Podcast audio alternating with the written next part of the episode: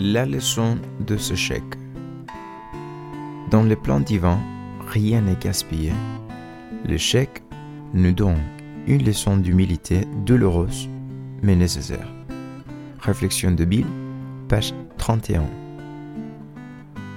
Comme je suis reconnaissant aujourd'hui de savoir que tous mes échecs passés, sans exception, m'ont permis d'arriver là où je suis maintenant.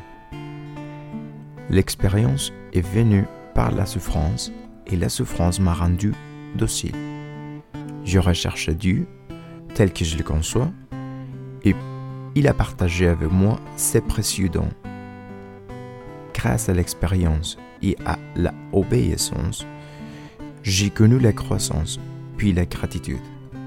Il se fut enfin la paix d'esprit, d'une vie sobre et ouverte aux autres.